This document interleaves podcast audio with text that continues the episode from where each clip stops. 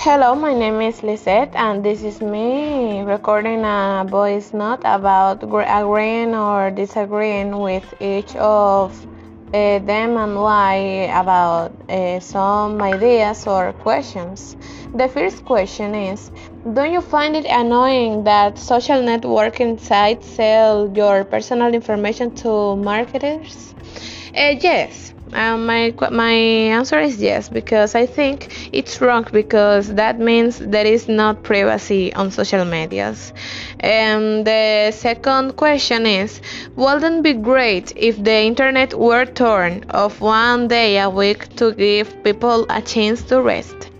I think so because uh, people need time away from what social networks give us, and we need to rest from time to time. And uh, the third uh, question is uh, the next. Millions of people are addicted to online games these days. Uh, it is kind of sad, isn't it?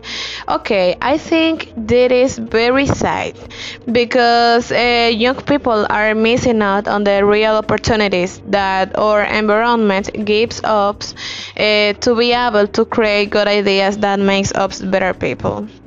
And the fourth question is Don't you think a lot of people are being confused by misinformation on the internet?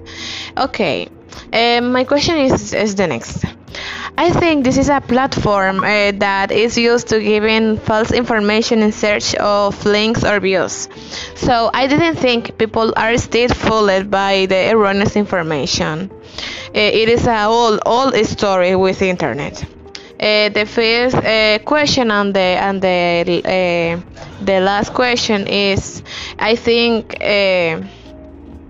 is aren't kids today being uh, exposed to touch much to too much information on television and on the internet? All right, uh, children should be more closely monitored with uh, how long they spend on television. Today there is a lot of uh, dangerous content, but there is also content uh, to, uh, for them. I think it is a matter of seeing what they observe and taking care of the time they observe it. Okay, uh, this is all the questions and my answers. My name is Lisette again, and thank you for the attention.